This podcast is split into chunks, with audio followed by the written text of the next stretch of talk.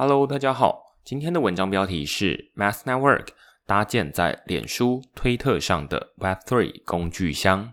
太早，先来宣布上周被我意外删掉的八十篇文章善后进度。好消息是，文章内容都完整找回来了，而且已经重新上架完成。比较可惜的是，文章的录音档、留言和按赞数量没有办法回复。以后我会多加小心这类的危险操作，也会开始备份文章录音档。进入正题，币圈进入熊市，市场上的投资机会也越来越少。就我所知，目前除了透过福利 AI 机器人在交易所放贷美元稳定币，年收益率还有机会维持在十八 percent 左右。大多数投资选择都已经低于十 percent。如果你想试试看机器人放贷，欢迎使用区块市的推荐码。虽然熊市投资机会变少，但我看好那些需要长期时间累积，在牛市经常被忽略的区块链应用崛起，例如去中心化出版、储存、身份或社交。这篇文章讨论的主角 Mass Network 可说是这些应用的入口网站。也是容易在牛市中被低估的去中心化应用。区块是读者对 Mass Network 的名字应该不陌生，但实际动手操作过的人恐怕还不多。根据 Mass Network 的介绍，他说，Mass Network 的功能是帮助 Web2 用户过渡到 Web3 世界。Mass Network 打造的浏览器外挂元件，能为 Web2 的用户们在熟悉的操作界面中引入 Web3 新功能。使用者无需离开主流的社群平台，就可以享受安全、去中心化的社交贴文、支付网络、文件储存和文件共享服务。目前，网络就像是有两个平行世界：中心化的 Web Two 和去中心化的 Web Three。我们对 Web Two 的操作已经非常熟悉。至于近期热门的 Web Three，虽然有不少创新应用。许多人心里仍然有一道难以跨越的门槛，看到钱包就头痛。但这两个平行世界正在走向交汇。过去一年，推特、脸书和 YouTube 纷纷宣布进军 Web3，开放使用者绑定账号与钱包。总有一天，现在看起来相当新潮的 Web3 功能，都会成为 Web2 社群平台上的内建服务。当这些大平台整合 Web3 资产，让加密货币 NFT 走出新闻报道，成为人们的日常生活，区块链是科技骗局的说法也就会不攻自破。只是 Web2 与 Web3 的商业逻辑截然不同，前者靠的是监控与精准广告，后者则主打隐私与使用者付费。区块市就曾经写文章指出，Instagram 整合 NFT 资产的矛盾之处。谁也不知道这些大企业要花多久时间才能够转型成功。与其被动等待 Web2 平台转型，Mass Network 选择开发外挂元件，替使用者将 Web3 的众多新功能迁入 Web2 的社群平台。Mass Network 希望成为使用者进入 Web3 世界的入口。只不过它并不是一个独立的网站，而是以外挂元件的方式，将 Web3 的功能寄生在人们天天使用的社群平台上。以下图为例哦，在浏览器安装外挂元件之后，脸书的左边栏位会多出两个全新按钮，分别是 MetaMask 钱包和 Mass Network。前者是把 MetaMask 交易视窗迁入脸书页面。后者则像是外挂在脸书平台上的 Web3 工具箱。脸书上也有 Web3 的应用场景吗？以下我分别以贴文、档案与 NFT 来举例说明。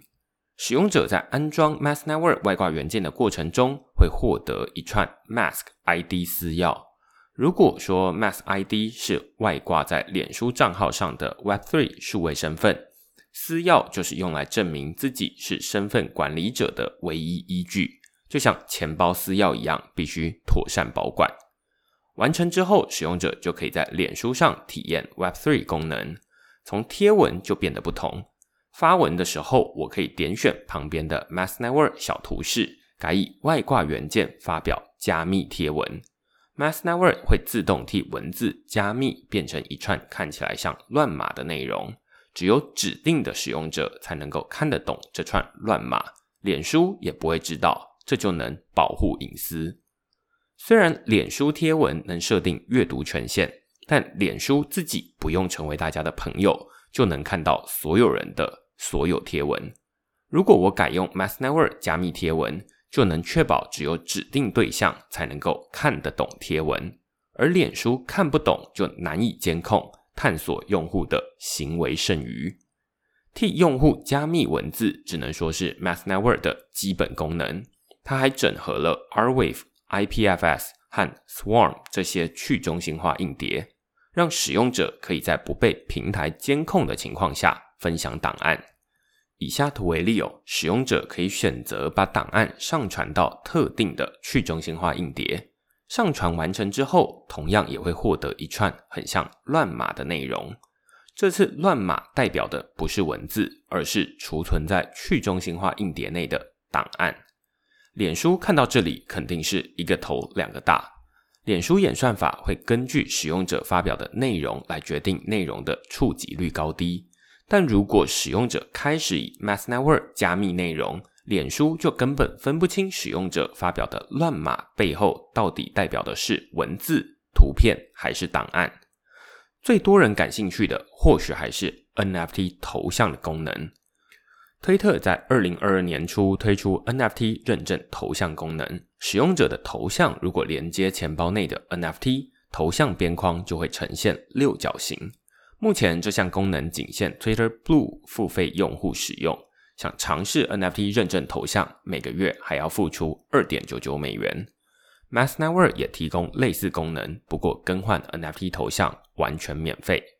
下图是我的推特页面，安装 Mass Network 外挂元件之后，就会出现 NFT 头像按钮。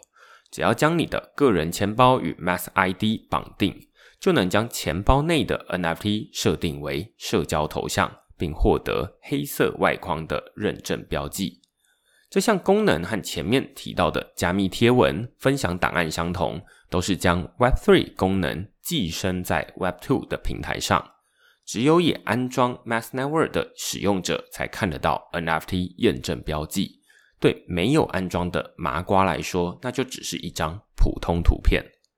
你可能会说，NFT 多半都是某一种特定风格的图像，例如动物、机器人或是卡通人物。即便没有验证标记，光看画风也能够轻易辨认吧？这很可能只是暂时情况。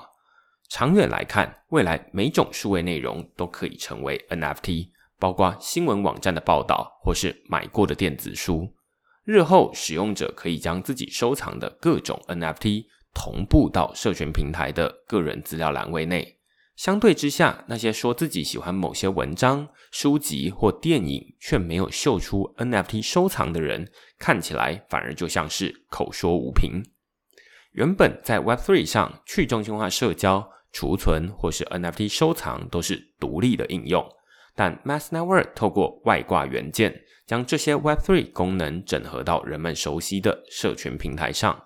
使用者不用重新适应全新操作流程，就能直接上手 Web3 功能，这就是 Mass Network 的创新之处。只不过 Web2 和 Web3 终究是两个不同世界。Mass Network 把 Web3 功能藏在 Web2 操作页面中，降低使用者的进入门槛。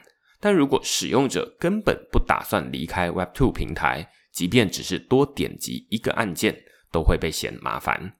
换句话说，最根本的问题还是 Web3 对用户的吸引力。在牛市期间，能马上赚到潜在获利，就是人们尝试 Web3 的最大驱动力。最吸引人的，莫过于成为空头猎人。